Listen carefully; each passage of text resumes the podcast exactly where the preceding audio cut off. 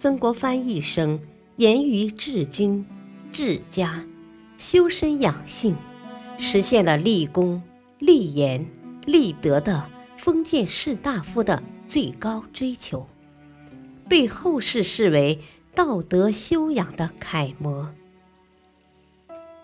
欢迎收听《新建》，曾国藩点评古典名著，播讲。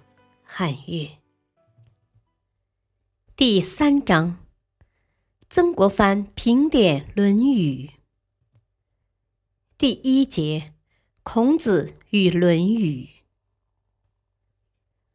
孔丘（公元前五百五十一年至公元前四百七十九年），字仲尼，世称孔子，鲁国邹邑人，今山东曲阜。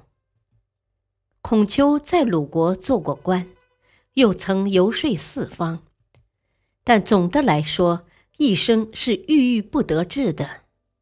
其主要活动是聚众讲学，由此建立了中国古代第一个私家学派——儒家。他还整理过许多重要的古代典籍，他是古代的大思想家、教育家。在民族文化的发展史上，是一个极重要的人物。孔丘在政治上属于改良性的人物，他对春秋时代的社会动荡深感不满，希望借助周礼重新建立井然有序的统治制度，强调君君臣臣父父子子，同时也反对残暴的政治。强调仁者爱人，要求个人以自我克制和礼让的态度调和社会矛盾。他是一个讲究实际的人，子不语怪力乱神，表现出对现实生活之外的冥冥之物不予探究、冷漠淡然的态度。同样，他对抽象的、纯思辨的哲学问题。也没有兴趣，吾常终日不食，终夜不寝，以思无益，不如学也。《论语》就是孔子弟子记载孔子与弟子、识人问答及孔子弟子间言论的书，其编撰者应为孔子及门弟子与再传弟子。其成书年代可以确定为春秋末年到战国初年。《论语》中讨论的问题，大多数是关于现实生活和伦理道德范畴的。他教给学生的也都是些实用的知识。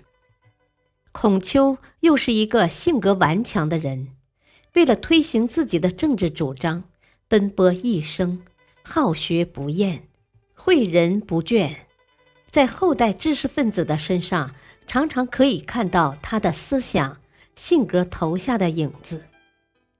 关于《论语》，《汉书·艺文志》说：“当时弟子各有所记，孔子记足，门人相互集而论转，故谓之《论语》。”此书专门记述孔丘的言行。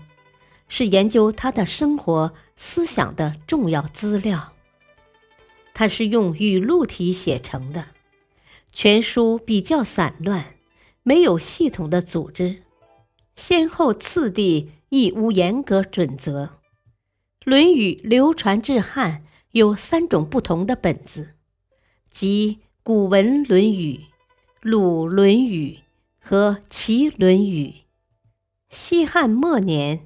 安昌侯张瑜先本于《鲁论语》，参注《齐论语》，合而为《张侯论》。东汉末年，郑玄据《张侯论》，参注《齐论语》，古文《论语》，作《论语注》。后世《论语》多本于此。历代著书《论语》者甚多。较好的注本有魏和彦《论语集解》，梁皇侃《论语集解》一书，宋行炳《论语注疏精解》，宋朱熹《论语集解》，清刘宝南《论语正义》。今人杨伯峻撰有《论语译注》，比较适于初学者使用，也不失为研究者的较好的参考资料。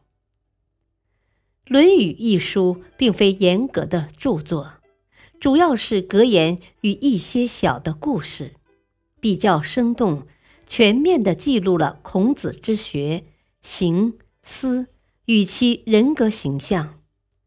其中，孔子与其弟子的教与学的问答占了很大的一部分，而这些最能反映孔子的哲学思考，比如其对于仁、礼、乐、诗及生死之种种看法，同时比较生动地反映了孔子因材施教、因势诱导的教育方法。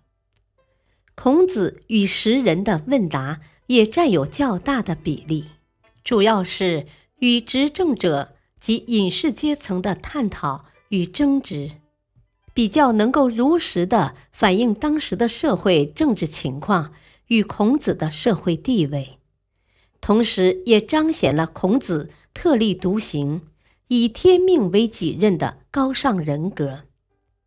再则，孔子之行止。居处也有较为细腻的记载，反映孔子生活细节中的独特形象。《论语》后来被尊奉为儒家经典，成为四书，包括《论语》《孟子》《大学》《中庸》中的一种，甚至被尊为儒家之圣经。其实。抛开这些神圣化了的东西之后，再看《论语》，不失为一本平实的好书。特别是《论语》是早期语录体散文，语言基本上是口语，明白易懂，文字简阔，一般只叙说自己的观点，而不加以充分的论证。由于孔丘对现实人生和社会生活往往有很深刻的认识，《论语》中颇多言简意赅、富于哲理性和启发性的语句，如“学而不思则罔，思而不学则殆”，岁寒，然后知松柏之凋也。